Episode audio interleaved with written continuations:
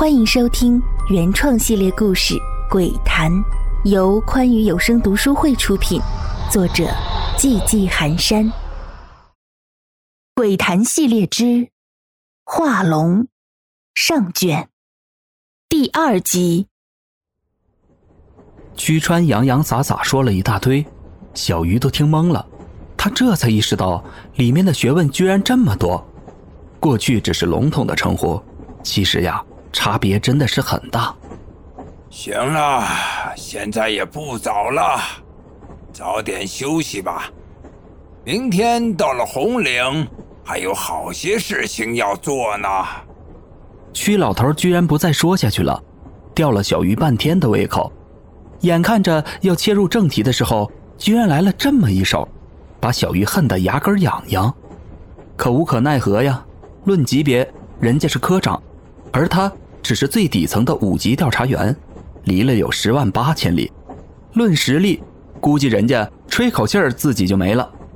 不过小鱼对自己招邪的体质认识的还是有些不足，哪怕车上还有屈老头这位大神在，依旧没能破了这个魔咒。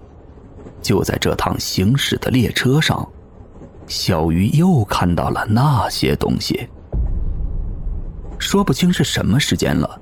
小鱼认床，而且又是在列车上，一路摇摇晃晃的，他也不知道自己到底有没有睡着。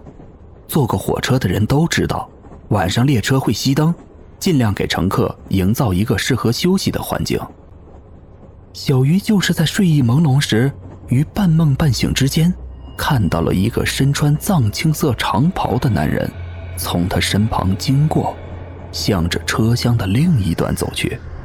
小鱼是面朝车厢前进方向趴着的，这个男人去的方向是卫生间所在的区域。小鱼也没多想，毕竟上厕所没什么值得关注的。唯一的问题是，这个男人的衣着实在有些复古，藏青色的袍子很像是民国时期的服饰。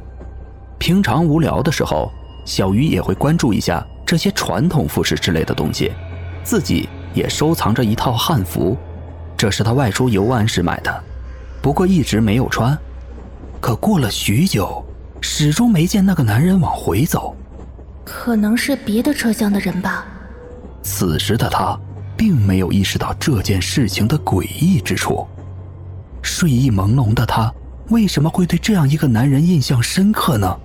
为什么要在意他有没有往回走呢？他会知道的。只是，不是现在。他现在有更重要的事情去做。各位旅客请注意，前方即将到站红岭站，请在红岭站下车的乘客做好准备，有序下车。广播之后，车厢里开始骚动起来。小鱼被这嘈杂的声音惊醒了，他揉着惺忪的睡眼，余光扫到屈老头，老头微微一笑。吧，咱们也下车。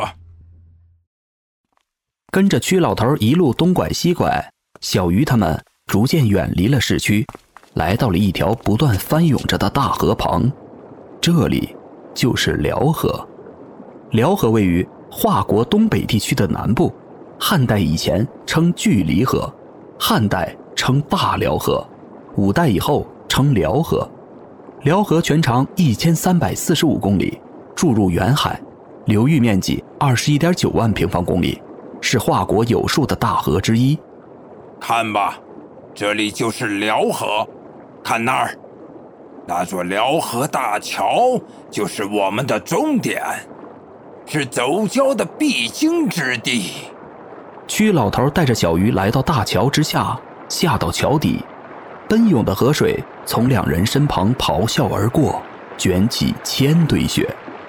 于此浩瀚的天地之力面前，人力真的是太渺小了。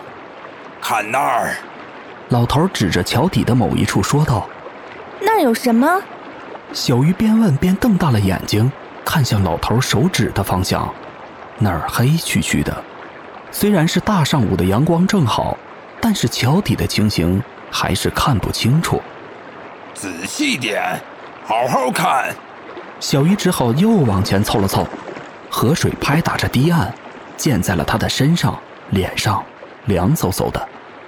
他使劲睁大眼睛，好容易才发现，原来在这桥的正下方悬挂着一枚剑形物体。那是什么？那叫斩龙剑，是特地为了预防走蛟而打造的利器。蛟化龙不是大好事吗？为什么要挂着剑气？龙乃瑞兽，但是蛟化龙前却要先渡劫。走蛟就好似人类修行者中的苦修之事。天将降大任于斯人也，必先苦其心志，劳其筋骨。蛟化龙同样如此。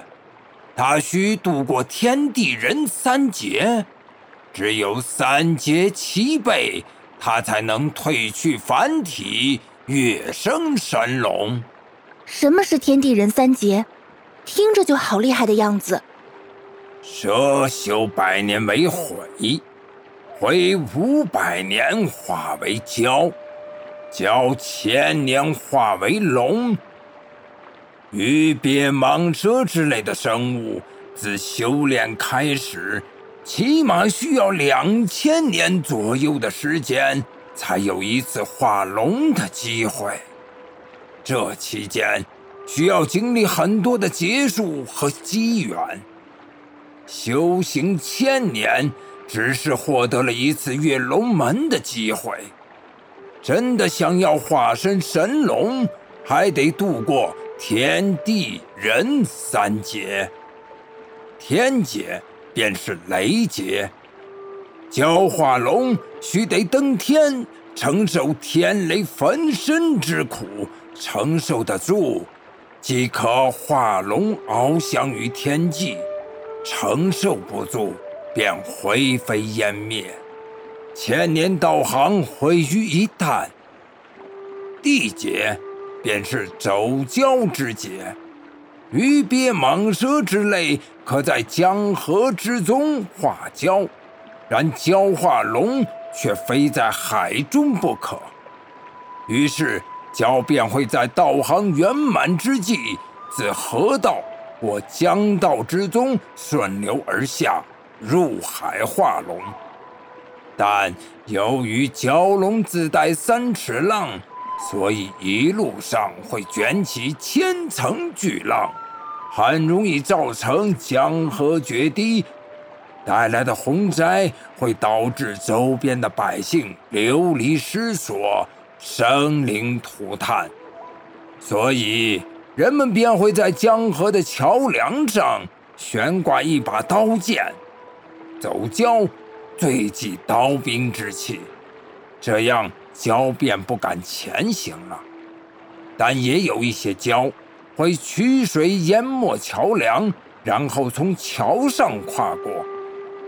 不过，地劫最大的危机源于平日里潜藏着的妖魔鬼怪，他们会趁机杀蛟取内丹。我们此行的最大任务，就是击杀或赶走这些妖魔鬼怪。天地之劫后，便是化龙最关键的一步，也就是人劫风正。教化龙需要咱们龙的传人对其风正。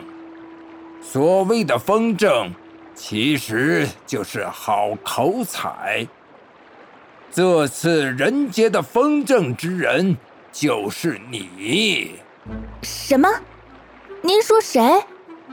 小鱼一脸的不可置信，这么重要的任务怎么会落在自己头上？没道理啊！老头，搞错了吧？我怎么行？惊慌之下，小鱼脱口而出了“老头”两个字。话一出口，他马上就觉得不对。完了完了，平时腹诽也就算了，今天咋还叫出来了？完了，要被穿小鞋了。喜欢本系列故事，敬请订阅和关注。感谢您的收听。